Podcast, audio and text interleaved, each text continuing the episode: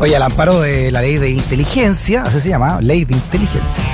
Carabineros interceptó las llamadas de cientos de personas en la Araucanía entre 2007 y 2018, mientras algunas eran investigadas por supuestos nexos con delitos, otras solo eran consideradas, comillas, blanco de interés.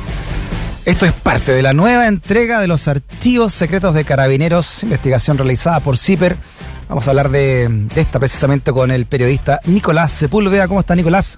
Bienvenido a Razones Editoriales. ¿Qué, tal Freddy Stock? Muy buenas tardes. Sí, semana a semana hemos estado eh, avanzando en esta en esta entrega de ustedes de CIPER sobre, sobre estos pinchazos telefónicos y los archivos secretos de Carabineros. Eh, este puntualmente, Nico, de estos pinchazos de teléfono, ¿qué, qué, qué significa? ¿no? ¿Qué, ¿Qué descubrieron acá? Como parte de, esta investigación que ha sido bien larga y bien eh, robusta, nos centramos ahora en los antecedentes a los que tuvimos acceso en relación con, con las interceptaciones telefónicas, o dicho más coloquialmente, cuando los carabineros pinchan un teléfono para escuchar y grabar sus conversaciones. ¿no? Tú decías, hay algunas cifras, más de 200 personas solo en la región de la Araucanía durante, en, una década. Pero nosotros también en el reportaje ponemos ojo en, en algunas interceptaciones que fueron ilegales, Puntualmente, por ejemplo, una que tuvo que ver con una productora de espectáculos, Luisa Fernanda Saldúa. ¿Ya? Mm, la gente común y corriente no la conoce, pero ella es muy famosa entre el mundo de los artistas, los humoristas, los cantantes, etcétera, porque es una productora de eventos que, los contrata para eh, actuar en eventos de las municipalidades, de empresas, etcétera. ¿Ya? Ella tuvo su teléfono pinchado durante más de tres meses y en los archivos los que, de carabineros, los que nosotros tuvimos acceso de la Divulcar, de archivos de inteligencia, están grabadas sus conversaciones con artistas como Álvaro Sala, eh, actores como eh, el señor Moreno, que es el que le da vida al personaje de Guruguru, con managers de artistas espérate, como espérate, Interceptaron a Guruguru. A la, a, la productora y grabaron las conversaciones de ella con Ya, y Guruguru ya, no sabemos por qué. Claro, ¿por qué, ¿por qué Carabineros tenía interés en escuchar? ¿Ya? No, sabemos por qué Carabineros tenía interés en escuchar las conversaciones de una productora de eventos que se mueve a este nivel y con este tipo de, artistas, actores, periodistas. Hay conversaciones con Carlos Zárate, analista internacional de Canal 13, por ejemplo, eh, o con eh, una persona que veía charlas para el ex ministro de Economía, Felipe Larraín, ministro del, gobierno de Sebastián Piñera. Eh, lo que sí sabemos es que, o sea, no sabemos la razón de por qué querían escucharla, pero sí sabemos que su interceptación fue ilegal porque en realidad el permiso que necesita Carabineros para escuchar las conversaciones, ¿no? Hay que decir que no es que Carabineros pueda llegar y escuchar cualquier teléfono de cualquier persona, tiene que tener un permiso de un juez, en este caso de la Corte de Apelaciones. Eh, y en la solicitud del permiso para interceptar a esta productora de eventos, Carabineros le dijo al juez de la Corte de Apelaciones de Temuco que se trataba de un celular del actor Daniel Alcaíno. ¿no? Acá un pequeño paréntesis. Daniel Alcaíno trataron de involucrarlo en la operación Huracán, eh, que fue el montaje este que armaron contra comuneros mapuche a fines de 2017, em, donde Carabineros estaba diciendo que Daniel Alcaíno era un, financista de grupos radicales mapuche. Eso no era cierto, esos chats se demostró que eran, un invento, eran un montaje. Eh, ese proceso actualmente de, la operación Huracán está a la espera de, que se inicie el juicio. Pero como parte de esa operación Huracán le pinchan el teléfono a esta persona diciéndole al juez que era un celular de Daniel Alcaíno eso era mentira y por tanto esa, esa se trata de una, de una interceptación ilegal. No sabemos cuáles son los alcances y por qué Carabineros quería escuchar las conversaciones de estas personas. Oye, ¿y, y, qué es lo que dijeron? ¿Qué, qué, es lo que dice Carabineros? ¿Sigue sosteniendo que esto es parte de su trabajo secreto y no, no dan explicaciones?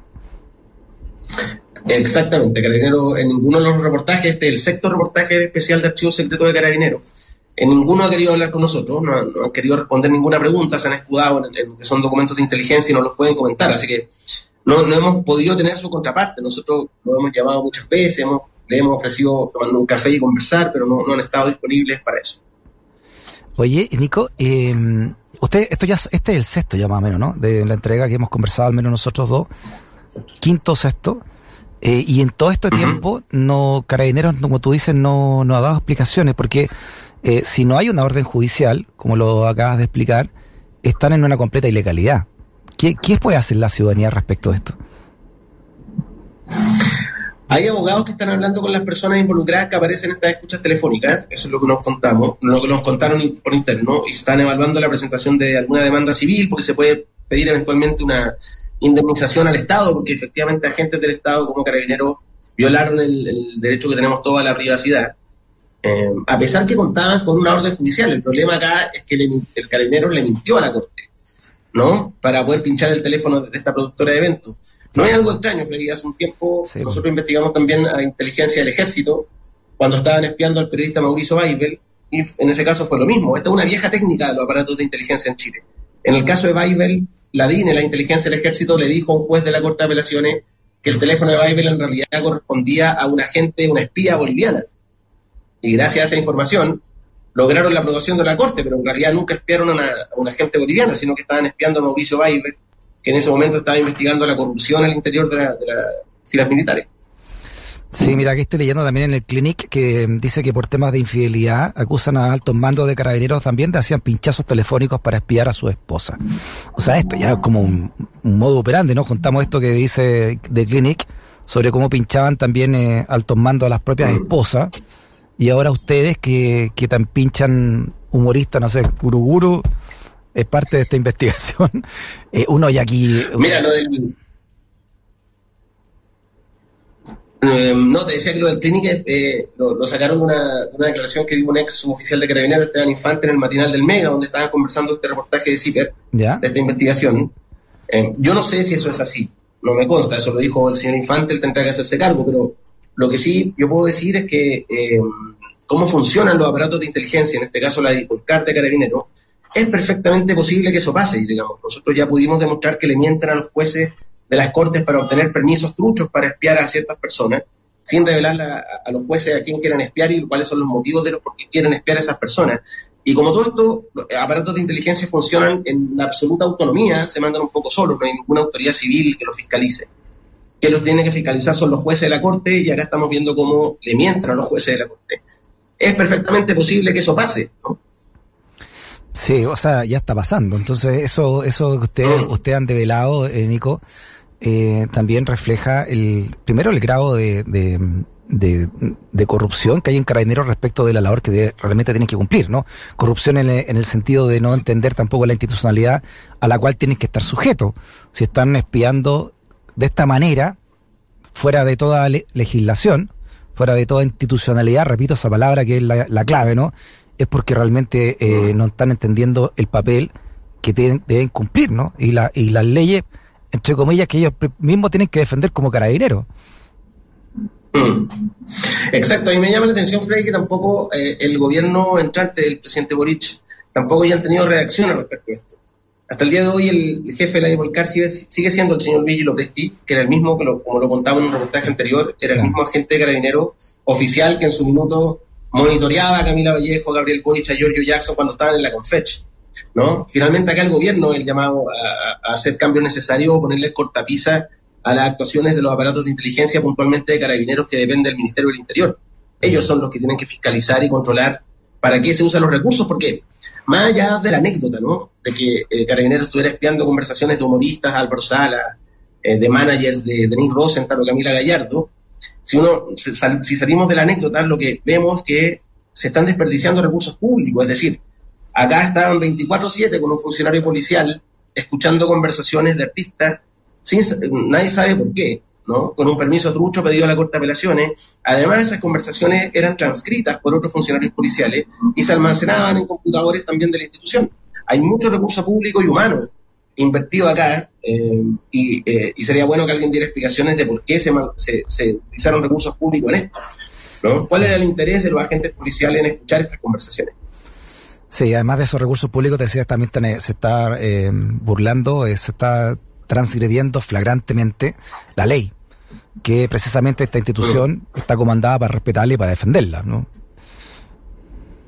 Exacto, y también, además de lo, de artistas, también se usa, por lo que pudimos ver, con los nombres que estaban pinchados, se usa también para conocer, por ejemplo, eh, lo que va a pasar en los procesos judiciales. Detectamos que al menos tres abogados de derechos humanos fueron, sus teléfonos fueron interceptados en tiempos donde estaban litigando contra carabineros en, en, juicio, ¿no? Defensores de comuneros mapuche, Nelson Miranda, Manuel Arroyo, que actualmente es convencional constitucional, y la abogada Karina Riquelme, que también ha sido eh, una conocida defensora de, comuneros mapuche en el proceso de la justicia.